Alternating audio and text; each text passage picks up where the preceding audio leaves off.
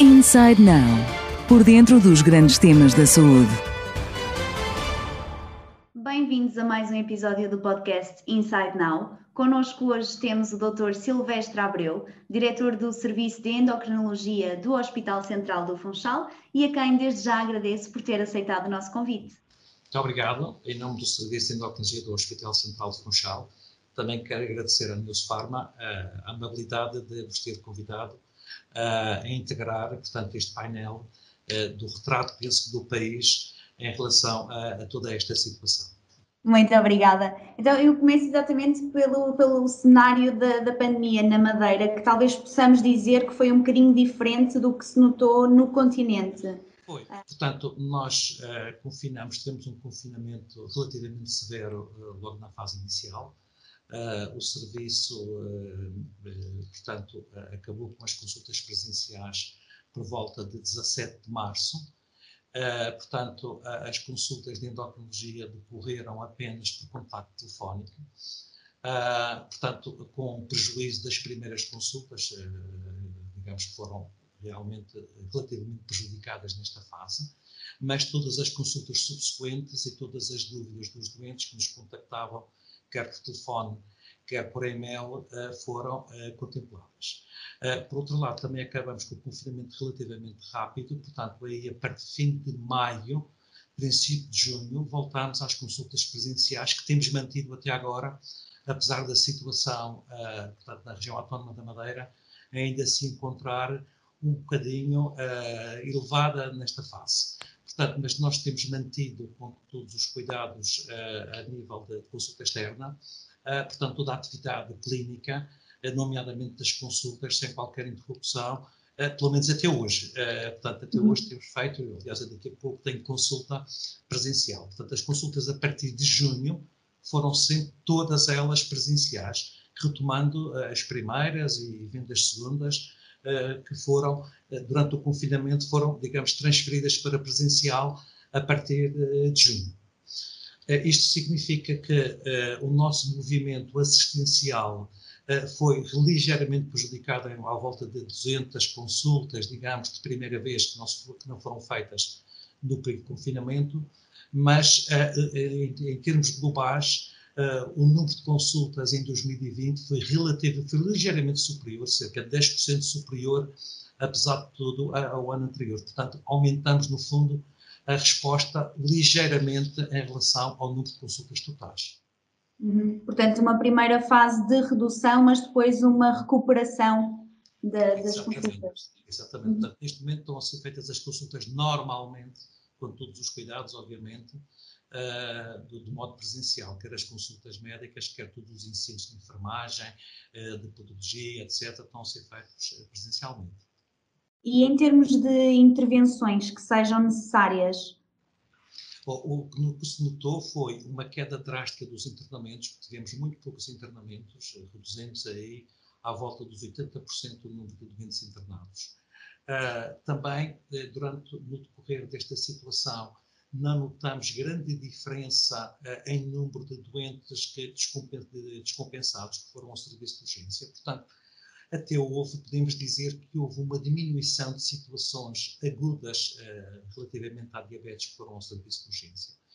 E uh, também não tivemos grande número de mortalidade, digamos, por Covid nos nossos doentes, felizmente. Eu lembro que, por exemplo, nos últimos três meses tivemos de três doentes nossos com diabetes tipo 1 eh, jovens ainda que eh, foram infectados com o Covid, mas felizmente ficaram internados, obviamente não no nosso serviço, mas na unidade de internamento de Covid. Nós damos todo o apoio possível pelo telefone aos colegas que, que estão em presença na, na unidade e, e, felizmente as situações, essas situações decorreram de modo perfeitamente normal sem qualquer mortalidade e, que se, e que se consiga identificar, pelo menos até agora, sem qualquer morbilidade uh, maior.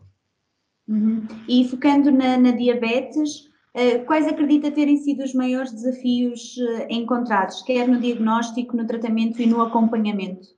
Bom, nós, te, nós, temos um sistema na região que temos um médico de prevenção que não está só ao hospital, mas a toda a região.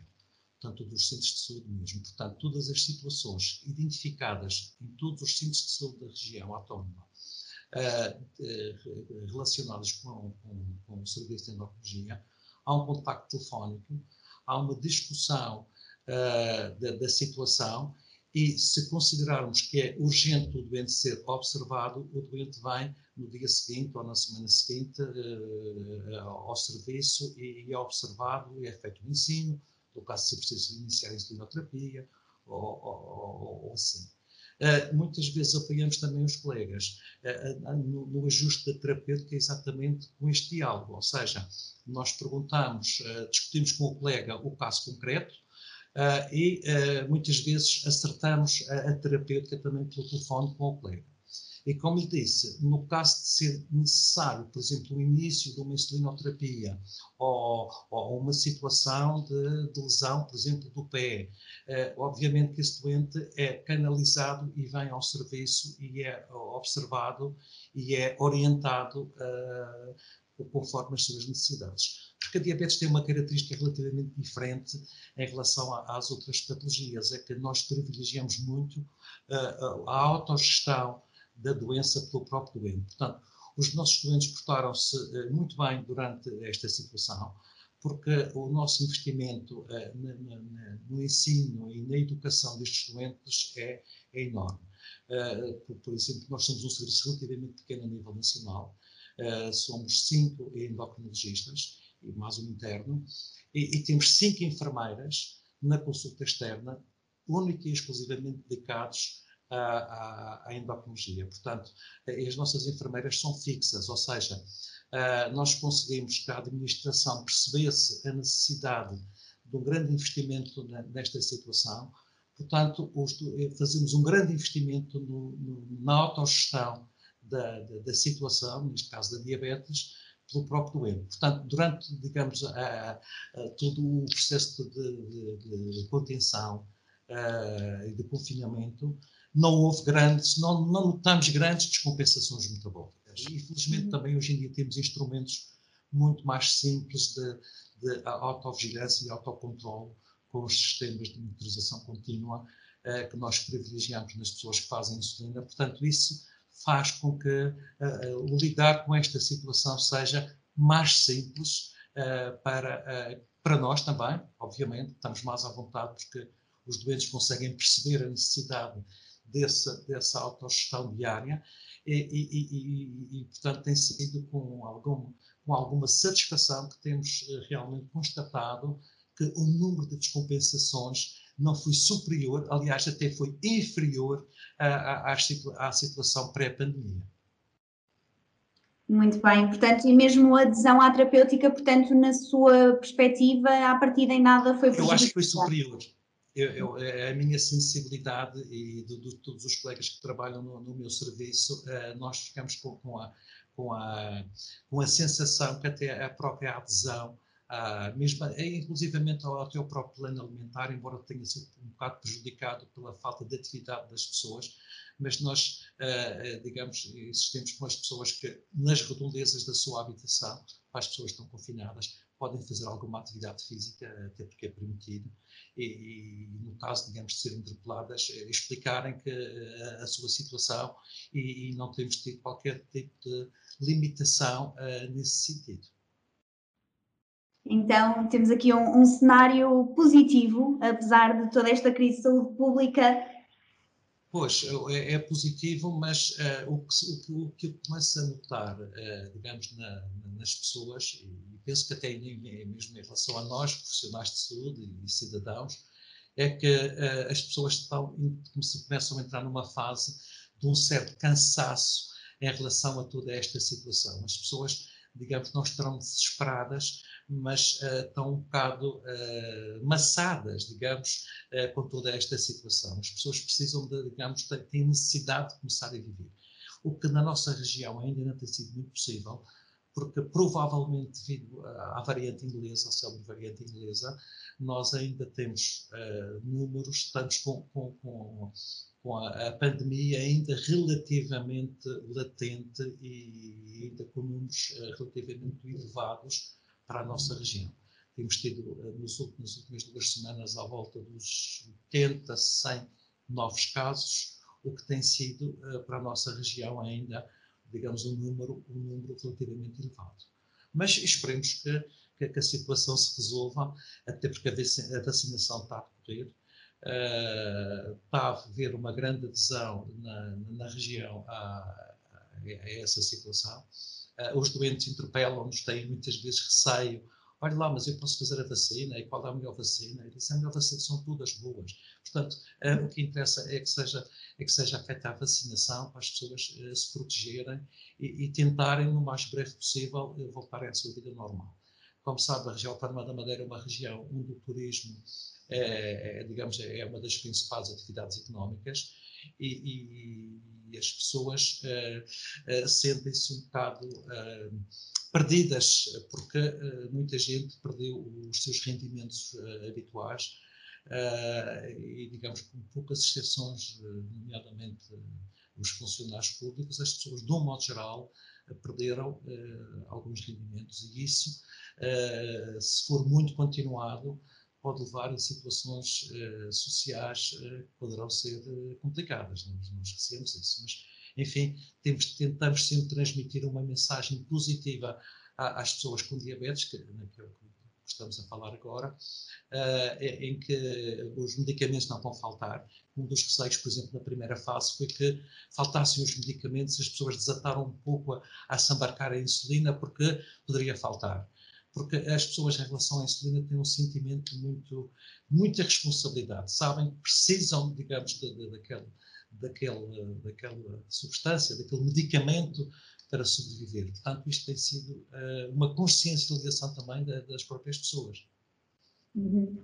Um trabalho também nesse, nesse sentido.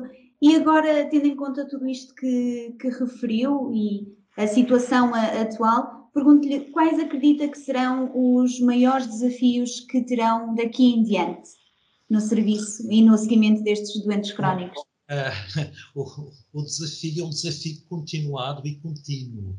Ou seja, uh, o que nos interessa é que as pessoas tenham uma qualidade de vida o melhor possível. As pessoas com diabetes têm o direito de ter uma vida praticamente normal têm de ser uh, e, responsabilizadas pelo seu co-tratamento, ou seja, os profissionais de saúde na diabetes têm o, o dever e a obrigação de propiciar às pessoas com esta situação o melhor tratamento disponível e possível, mas as pessoas uh, têm de interiorizar, e interiorizam de um modo geral, uh, pelo, pelo, grande investimento que temos na, nesta uh, educação terapêutica, que a sua parte no lidar com uma situação crónica é fundamental. Porque a diabetes tem, tem, tem, as chamadas complicações tardias ou manifestações tardias da doença, que muitas vezes são indolores, portanto, numa primeira fase, esta consciencialização das pessoas é, é extremamente difícil.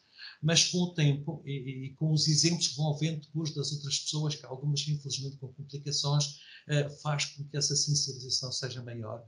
E, e portanto, há, há, digamos, aqui um certo, uh, o nosso objetivo é que haja um certo empowerment, ou seja, que as pessoas tenham, uh, tomem as rédeas, no fundo, da, da, da, sua situação crónica. Eu não de chamar doença porque é uma situação crónica. Portanto, as pessoas desempenham o papel fundamental em diálogo com os profissionais de saúde para lidarem no dia a dia da, da, da melhor maneira possível com a, a, sua situação, neste caso a diabetes, que infelizmente tem aumentado. Uh, nós não temos ainda números para perceber se a diabetes aumentou ou diminuiu durante, durante esta situação.